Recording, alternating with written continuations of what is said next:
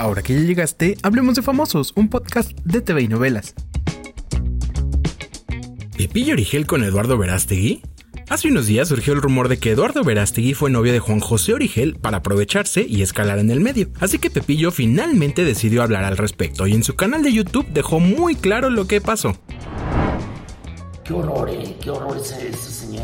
Que inventen semejante cosa. No quiero ni nombrarlo. La verdad, no, no, no, no. Yo no, ya no estoy ni para pleitos ni nada. Si dicen de mí lo que quieran decir, que digan, que digan misa, a mí ya no me importa. Yo ya vivo otro mundo.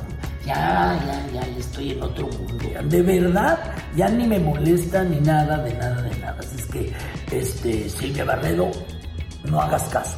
Pero eso que dijeron de mí, eso no es cierto, ¿eh? Eso que estás diciendo. En temas más serios, luego de que en un intento de asalto los balearon, Cristian de la Fuente agradece el milagro de seguir vivo, aunque sigue preocupado por su hija, a quien una bala le llegó a la pierna. La joven anhela volver a caminar pronto y el actor confía en que así será. Escucha lo que dijo Cristian y dale seguir a este podcast.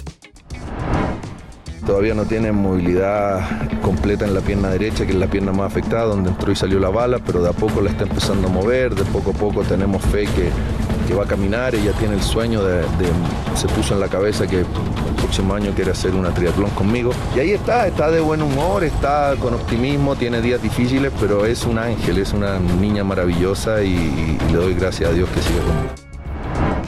Y ahora hablemos de amor. Mara Patricia Castañeda se va a casar con el empresario Iván Martínez Urbina después de 5 años de relación, pero el trámite no ha sido fácil. Algo insólito es que a Mara le pidieron como requisito la entrega de una constancia de un curso prenupcial, lo cual sorprendió a la periodista. Y lo peor es que recibió una pésima atención en la alcaldía Benito Juárez y así lo contó en sus redes. Entérate de todo en tvinovelas.com. Yo soy Pepe Rivero y te espero a la próxima cuando hablemos de famosos.